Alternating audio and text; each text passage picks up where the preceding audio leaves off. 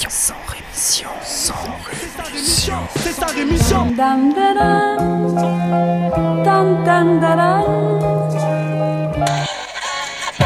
de mon sang rémission. Des médias en masse, leur discours fout des audits. Tu parles du bruit et des odeurs, les plus polis parlent d'exotisme.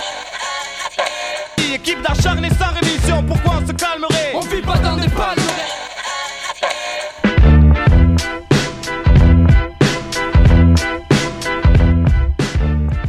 Bonjour à toutes et bonjour à tous auditrices, auditeurs et bienvenue à vous dans ce 27e Sans Rémission. Sans Rémission, c'est un journal hebdomadaire qui essaye de vous présenter l'actualité sous un angle un peu différent. Donc aujourd'hui, par exemple, on ira faire un tour au Canada, en Israël et au Mali. Et en France, on parlera de l'UNEDIC, des salariés de Free et on ira Avignon ou en Avignon. Mais avant de parler de toutes ces choses intéressantes, eh bien, il y a tout un tas de choses pas forcément moins intéressantes, mais dont je ne vous parlerai pas parce qu'il faut bien faire des choix. Donc aujourd'hui, je ne vous parlerai pas de la police française qui est accusée par cette association italienne d'avoir falsifié les actes de naissance de migrants mineurs afin de les faire passer pour des majeurs et donc pouvoir les renvoyer vers l'Italie. Les associations d'aide aux migrants qui ont alerté la Commission européenne et le ministère de l'Intérieur italien sur deux cas dans lesquels les dates de naissance semblaient avoir été modifiées sur le document de refus d'entrée sur le territoire français. C'est pas très joli ça. Pas un mot non plus sur Notre-Dame-des-Landes et donc les manifestations qui ont lieu un peu partout en France, qui continuent.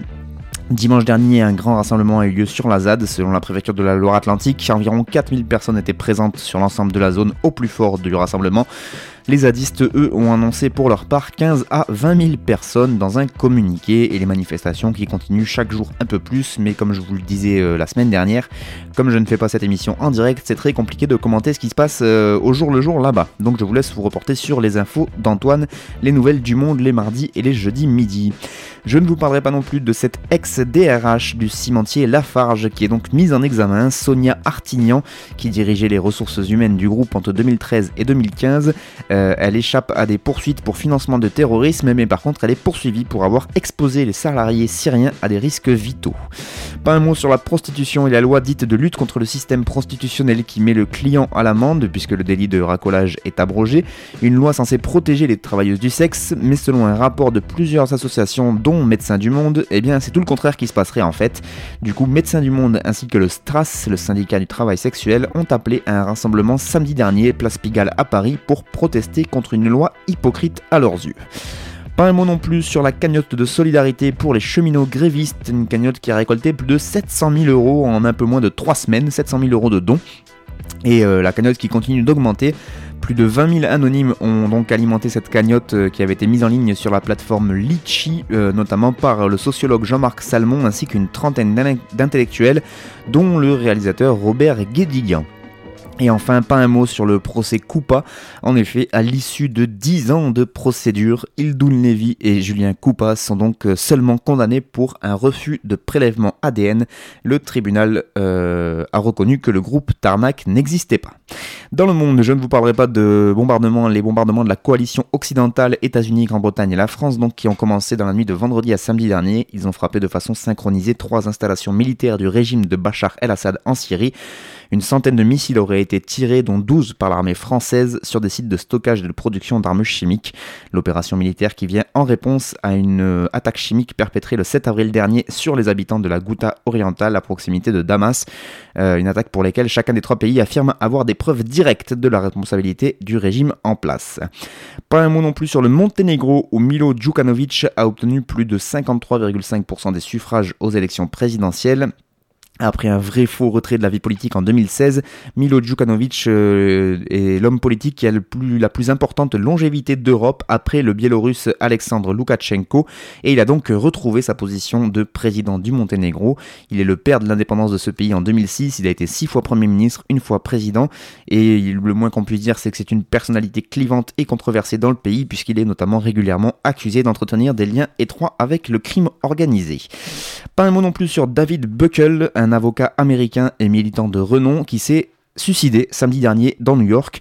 Et si on en parle, c'est parce que la méthode choisie pour son geste a suscité beaucoup d'émotions, puisque cet homme s'est en effet immolé par le feu après s'être aspergé d'essence, euh, un, un carburant dont il entendait dénoncer le rôle dans la pollution atmosphérique. La plupart des humains sur la planète respirent maintenant un air rendu insalubre par, les carburants fossiles et beaucoup en conséquence mourront prématurément. Ma mort prématurée au moyen d'un carburant fossile reflète ce que nous sommes en train de nous infliger. C'est ce qu'il a écrit dans un email envoyé aux médias avant de passer à l'acte. Je ne vous parlerai pas non plus des 300 000 personnes qui ont défilé dans les rues de Barcelone, ça s'est passé le week-end dernier. 300 euh, 000 personnes qui ont manifesté en faveur des 9 dirigeants indépendantistes qui sont en prison préventive en Espagne, ainsi que des 7 exilés visés par des mandats d'arrêt internationaux. Et tant qu'on parle des manifestations, je ne vous dirai rien sur la Hongrie, où plus de 100 000 personnes ont manifesté là aussi. C'était samedi dernier dans la capitale Budapest, mais aussi dans plusieurs villes de Hongrie. Euh, une manifestation à l'appel d'un collectif étudiant, euh, six jours après les élections législatives qui sont synonymes de victoire pour Viktor Orban, le président actuel du pays dont je vous ai déjà parlé. Un résultat donc euh, des victoires législatives que n'acceptent pas ces manifestants qui demandent donc euh, un nouveau comptage des bulletins ainsi que de nouvelles élections.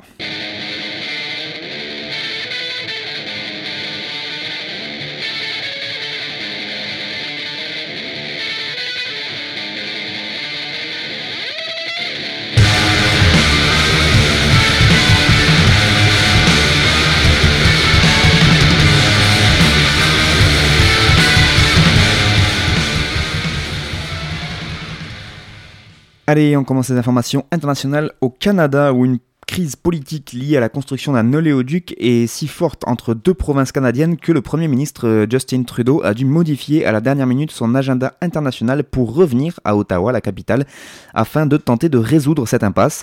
Le point de discorde, c'est l'expansion de l'oléoduc Trans Mountain euh, qui doit euh, tripler le volume de bitume transporté de l'Alberta en Colombie-Britannique. La première le premier État, l'Alberta, qui souhaite donc euh, ardemment, pour des raisons euh, économiques, que ce projet se réalise, alors que la Colombie-Britannique, de son côté, refuse ce projet pour des raisons écologiques. La réunion de deux heures qui a été convoquée à la dernière minute n'a pas fait changer le point de vue de la première ministre de l'Alberta, Rachel Notley, dont la province dépend de l'exploitation du pétrole. Nous ne lâcherons rien tant que le nous ne lâcherons rien, pardon, tant que le projet ne sera pas mené à terme, déclare-t-elle. De son côté, le premier ministre de la Colombie-Britannique, John Organ, euh, repart lui aussi sans avoir changé d'avis. La position de sa province jusqu'à ce qu'il ne soit plus Premier ministre, c'est ce qu'il a déclaré. Il va donc toujours s'opposer fermement à ce dossier Trans Mountain par crainte de déversement de produits pétroliers sur les côtes de la Colombie-Britannique, et pour cela il est prêt à aller jusque devant les tribunaux. Mais le Premier ministre donc du Canada, Justin Trudeau, l'a répété plusieurs fois, ce projet doit aller de l'avant, c'est un projet d'intérêt national, c'est un projet qui va nous amener à avoir plus d'argent pour nos ressources, on va pouvoir diversifier nos marchés, on va pouvoir assurer des milliers de nos emplois en Colombie-Britannique et surtout en Alberta. Voilà, comme quoi le gentil Justin Trudeau, dès qu'il s'agit de pognon et euh, de d'hydrocarbures, il est comme les autres. Et donc pour cela, pour euh, départager tout ça, Justin Trudeau va déposer un projet de loi afin de clarifier les pouvoirs du fédéral en, matière d'énergie, comme c'est le cas là, et donc euh, pourrait peut-être même créer une crise constitutionnelle dans le pays, parce que si on commence à enlever des droits fédéraux, ça risque peut-être de poser problème. Justin Trudeau, qui d'ailleurs n'a pas voulu répondre clairement à cette question, il a tout de même précisé que les deux provinces ne sont pas adversaires, mais deux voisins qui veulent ce qu'il y a de mieux pour eux-mêmes. Voilà, ça, ça fait vachement avancer le débat.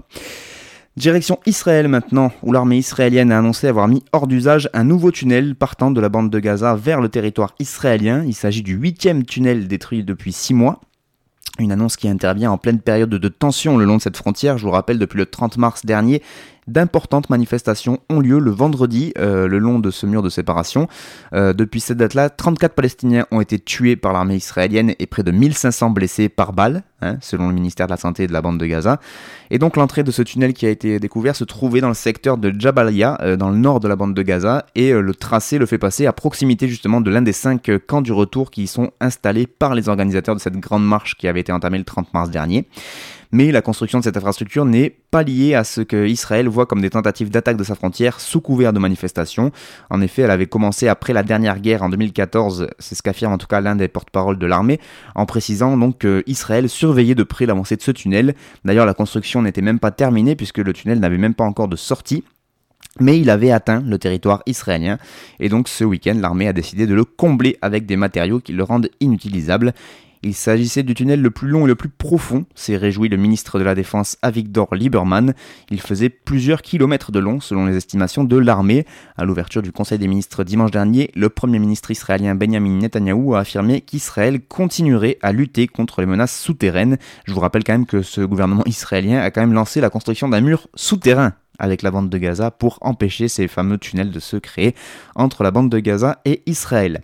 Et sinon, toujours dans ce pays, plus de 200 migrants pardon, 200 migrants africains illégaux euh, détenus dans une prison du sud d'Israël ont été libérés dimanche dernier, comme l'a ordonné dans une décision la Cour suprême israélienne. Leur avenir reste indéterminé. À ce stade, aucune solution n'a été trouvée par le gouvernement israélien. Mais ces 207 migrants africains, ce qui est en fait la quasi-totalité des demandeurs d'asile retenus dans ce centre de détention du sud du pays, ont donc été libérés. Les juges ont expliqué que les négociations entre l'État d'Israël et un pays tiers pour les accueillir sont encore en cours, ces euh, discussions, et qu'elles euh, n'ont toujours pas à ce stade abouti sur un accord, et donc par conséquent les migrants ne peuvent pas rester derrière les barreaux plus longtemps. L'Ouganda avait fait savoir le vendredi 13 avril dernier qu'il envisageait d'accueillir sur son sol quelques 500 migrants érythréens et soudanais qui sont en situation irrégulière en Israël. Les migrants libérés ont pour l'instant été accueillis par des militants d'organisations des droits de l'homme qui militent contre le plan d'expulsion du gouvernement israélien et qui réclament dans un communiqué de véritables solutions un groupe d'habitants de des quartiers sud de Tel Aviv, où réside la majorité des migrants africains, ont eux manifesté contre leur libération. Le gouvernement israélien tente de faire adopter par le Parlement une loi qui pourrait contourner l'opposition de la Cour suprême israélienne, et elle permettrait donc à terme l'expulsion des quelques 40 000 demandeurs d'asile qui ont trouvé refuge en Israël. Enfin, on va au Mali où le camp de la mission des Nations Unies au Mali, la MINUSMA, ainsi que celui de la force française Barkhane à Tombouctou ont été tous deux la cible d'une attaque sans précédent en plein après-midi samedi dernier. Un casque bleu a été tué et euh, sept militaires français ont également été blessés et pris en charge euh, médicalement selon l'état-major français qui précise par ailleurs que 15 assaillants ont eux été tués. Un assaut qui a donc été lancé en plein jour à 14h heure locale. Euh, tout comme la MINUSMA, Barkhane parle ce dimanche d'une attaque complexe sans précédent. Les assaillants ont tout d'abord tiré des roquettes contre les camps, ils ont ensuite lancé plusieurs véhicules piégés, des véhicules suicides à des points différents du camp. Euh, Barkhane ne précise pas combien de véhicules ont été impliqués. Et donc ces procédés utilisés sont également inédits puisque les assaillants ont utilisé au moins un véhicule qui était estampillé UN, donc un véhicule des Nations Unies qu'ils avaient réussi à chourer. Le ministère malien de sécurité affirme qu'un autre véhicule portait aussi lui les, les, couleurs des forces armées maliennes. Donc voilà, il commence un peu à récupérer du matos euh, à droite à gauche. Certains assaillants portaient également des casques bleus. Une attaque sans précédent enfin par sa durée. En effet, du premier au dernier, les échanges de tirs ont duré plus de 4 heures. Les assaillants étaient organisés et déterminés, ils ont tenu, ils n'ont pas fui le combat, explique le porte-parole de l'opération française pour euh, Andrew Lebovitch, qui est chercheur euh, donc euh, au Conseil européen des relations internationales. Ce qui paraît assez unique dans cet attentat, c'est que ces auteurs ont rassemblé et ont utilisé plusieurs tactiques à la fois, mélangeant les tirs de mortier et emploi de canons piégés. Du côté de la MINUSMA, tout comme du côté français, on estime toutefois que l'attaque a été mise en échec. Malgré tout, notre système de défense a fonctionné, dit donc les militaires français. Euh, vu l'ampleur de l'attaque, le bilan aurait pu être plus lourd, euh, ajoute-t-on du côté de Barkhane. Un avis d'ailleurs partagé par Amadou Koïta, qui est le porte-parole du gouvernement malien, qui salue l'engagement des forces françaises et de la MINUSMA pour leur réaction rapide qui a permis de neutraliser ces forces terroristes. Au nom de son gouvernement, le porte-parole condamne avec la dernière rigueur l'attaque et assure que le Mali reste engagé dans la lutte contre le terroriste. Amadou Koïta, le terrorisme, pardon. Amadou Koïta qui refuse en revanche de parler d'une aggravation de la situation sécuritaire du pays. Il affirme que Bamako est en train de se reconstruire et de reconstruire l'armée malienne qui monte en puissance et que le gouvernement fait de son mieux. Voilà, ce qui est sûr, c'est que depuis que Barkhane est arrivé dans le Sahel, eh bien, on peut voir euh, au fur et à mesure que tout s'arrange, pas des masses quand même.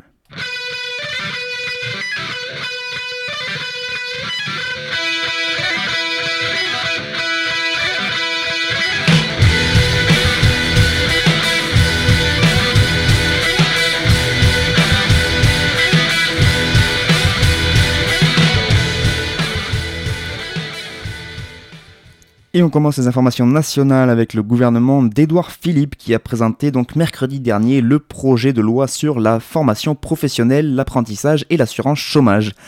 Pour défendre cette réforme de l'assurance chômage, le gouvernement affiche deux objectifs. Le premier serait de s'adapter à la réalité du marché du travail en protégeant mieux certaines catégories de la population, comme les indépendants ou les salariés démissionnaires.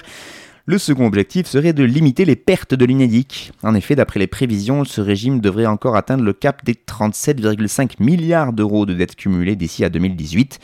En matière de déficit de cet organisme, créé le 1er janvier 1959 et géré de manière euh, paritaire par les syndicats de salariés et le patronat, les chiffres pourtant varient. Selon le rapport moral du 31 janvier 2017 effectué en fin de mandature par le président de l'UNEDIC, Alexandre Sobo, qui faisait partie du MEDEF, il y avait près de 34 milliards d'euros de dettes à la fin 2017. Une autre source indique qu'en janvier 2018, la dette de l'assurance chômage s'élevait à 33 milliards d'euros. Au final, en un an, en un an, l'endettement augmenterait de 3 à 4 milliards, passant donc de 33 à 37,5 milliards euh, fin 2018 selon les prévisions. De son côté, le GACDAC, c'est mignon comme nom, GACDAC, c'est un groupe d'audit citoyen de l'assurance chômage, et donc ce groupe s'interroge dans un rapport qu'il s'apprête à dévoiler. Depuis plusieurs mois, ce groupe effectue un audit justement de cette dette de l'UNEDIC, il cherche à comprendre et à analyser d'où elle vient, leurs conclusions sont une mine d'informations. Tout d'abord, donc, ce groupe d'audit citoyen de l'assurance chômage montre qu'entre 2008 et 2016, l'UNEDIC est passé d'un excédent un excédent, oui, de 4,5 milliards à un déficit de 4,6 milliards. La dette cumulée a donc augmenté. En cause, selon le GACDAC, le taux de cotisation qui lui n'a pas augmenté malgré l'augmentation massive du nombre de chômeurs, puisqu'il a été multiplié par deux pendant cette période. C'est ce qu'explique Pascal Franchet, qui a contribué à cet audit. Ainsi explicite le rapport, tout comme pour le budget d'État, l'UNEDIC a fait le choix de l'endettement au lieu de s'attaquer aux principales causes structurelles de ces déficits qui sont l'insuffisance des recettes de cotisation et un nombre de chômeurs trop important. Le taux de cotisation est insuffisant pour permettre une couverture complète et correcte des chômeurs. Il n'a pas bougé depuis le 1er janvier 2003. Pascal Franchet qui ajoute une autre raison à ce déficit. La gestion de l'ensemble du système chômage incombe à l'UNEDIC depuis la fusion de la NPE, en charge de la partie placement des chômeurs, avec la CEDIC en charge de l'indemnisation. L'autre élément, enfin, depuis 2009, l'UNEDIC subit une mue qui est censée être modernisée. Cette modernisation s'effectue en ayant recours à des partenaires privés, ce qui représente un coût important pour l'UNEDIC. Il n'y a aucun contrôle sur ces prestataires privés. Il soulève d'ailleurs Pascal Franchet dans, ce, dans cet audit toujours une interrogation. Pourquoi déléguer le contrôle des comptes au cabinet euh, Deloitte et Associés quand il pourrait être effectué par des agents du Trésor public? C'est vrai qu'on peut se poser la question pourquoi aller vers des cabinets privés alors que ce peut être des, agents de l'État qui font ça. En approfondissant ses recherches, euh, toujours ce GACDAC, donc je vous rappelle, groupe d'audit citoyen de l'assurance chômage, a découvert un autre élément qui pose question. Une partie des titres de dette émis par l'UNEDIC sont détenus par des organismes financiers qui sont épinglés dans les Panama Papers ou les Paradise Papers. Ces documents, je vous le rappelle, qui avaient révélé donc comment un certain nombre d'entreprises échappent à l'impôt en se déclarant dans des paradis fiscaux.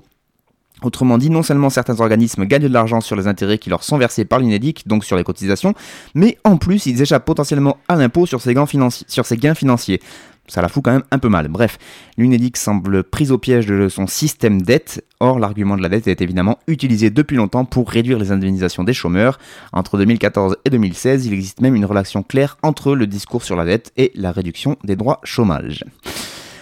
On continue avec une soixantaine de personnes qui se sont réunies mercredi dernier au pied du siège social de d'Iliade dans le 8e arrondissement de Paris pour dénoncer la cession du centre d'appel de la marque Free à Colombes.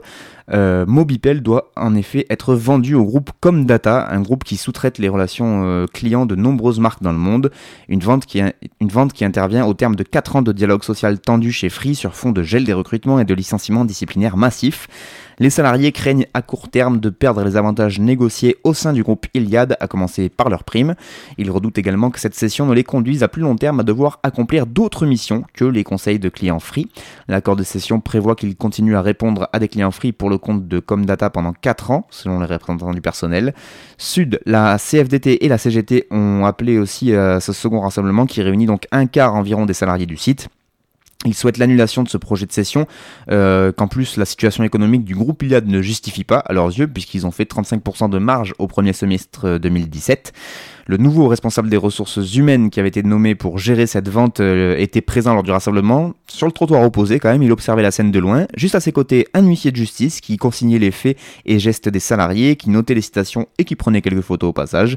Euh, ces deux messieurs n'ont eu rien eu à déclarer aux journalistes et ils disent que, euh, que ce type de mission d'observation sur les mouvements sociaux est très fréquente. Free a également fait appel à un huissier sur les plateaux téléphoniques pour justifier des retenues sur salaire depuis que les cadences de travail ont diminué suite à l'annonce de la session. Ce n'est pas Xavier Niel qui fait vivre des milliers de salariés, ce sont des milliers de salariés qui font vivre Xavier Niel, a déclaré Thomas Guénolé, qui est un militant euh, France Insoumise et politologue et qui était présent à ce rassemblement. La consultation des instances représentatives du personnel doit s'achever le 8 juin prochain. Le déménagement des téléconseillers dans les locaux de Comdata à Gennevilliers devrait intervenir dans les mois suivants. Contacté euh, mercredi par les différents journalistes, le groupe Iliad ne souhaite pas communiquer sur le sujet ni sur les raisons de cette externalisation de l'activité de Mobipel. Allez, on finit du côté d'Avignon où le député Bernard euh, oui c'est ça, qui fait partie donc du groupe Les Républicains, qui se démène pour faire accepter un projet de redéploiement du marché d'intérêt national de Château-Renard. Ce mine, marché d'intérêt national, est un lieu de rencontre entre les producteurs, les acheteurs et les transporteurs. Euh, il est situé proche des grandes voies de communication. Il en existe en fait 17 en France, dont le plus célèbre c'est celui de Ringis, installé en région parisienne. Ce modèle donc de marché de service public a été développé dans les années 50 pour faciliter les échanges. Oui, mais voilà, à l'heure du téléphone mobile et d'Internet, ces places de rencontres physiques n'ont plus beaucoup d'importance et n'ont plus la même importance en tout cas qu'elles avaient à l'époque. Et donc, nombreux sont ces marchés d'intérêt national en manque de fréquentation. Celui de Château-Renard au sud d'Avignon ne fait pas exception à la règle. Et pour le redynamiser, le député des Bouches-du-Rhône et ancien maire de la ville Bernard Reynes promet donc son déménagement du centre-ville pour une installation en périphérie. Sauf que voilà, il voudrait en faire un trois fois plus grand et l'installer sur des terres agricoles. L'intitulé donc euh, de ce grand projet serait le redéploiement du mine et donc euh, Bernard Reynes nous explique là-dedans qu'il veut créer un cluster avec euh, les 100 acteurs économiques incontournables du secteur. Les acteurs économiques, évidemment, c'est l'agriculture, ainsi que la logistique et le transport.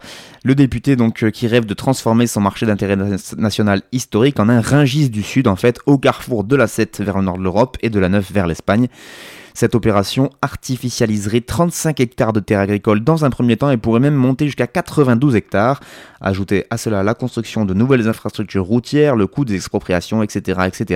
La facture paraît plutôt lourde pour ce marché euh, d'intérêt national de Provence.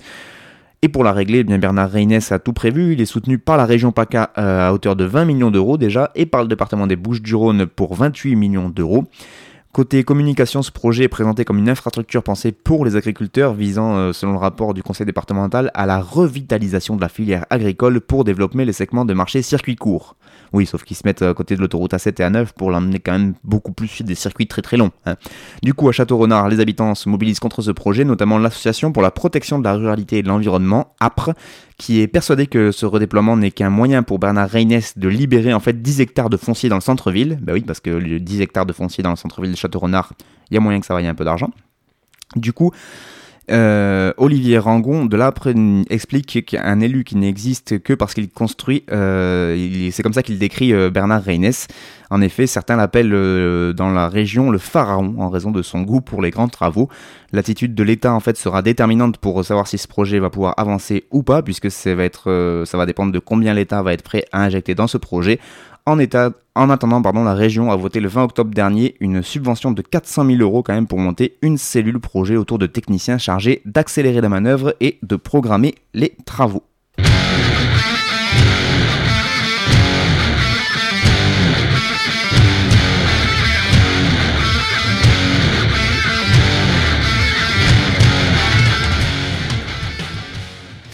C'est la fin de ce sans rémission pour cette semaine. Merci beaucoup à vous de l'avoir suivi. Pour les pauses musicales, c'était les excellents Presque Maudits que je salue au passage.